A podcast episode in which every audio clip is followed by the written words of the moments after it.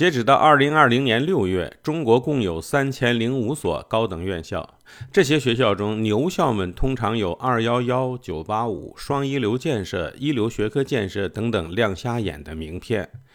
一九九三年二月，国家提出面向二十一世纪，要重点建设一百所左右的高校，以达到在二十一世纪初有一批高等学校和学科专业接近或达到国际一流大学的水平。入选的高校有一百一十二所，称为“二幺幺”高校。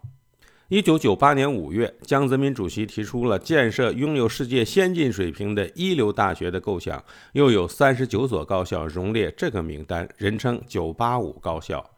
二零一七年，国家又提出要发展世界一流大学和一流学科，这一次又有三十六所和六所大学分别入选 A 类和 B 类一流大学建设名单，九十二所高校一流学科建设榜上有名。新的名片尚在路上。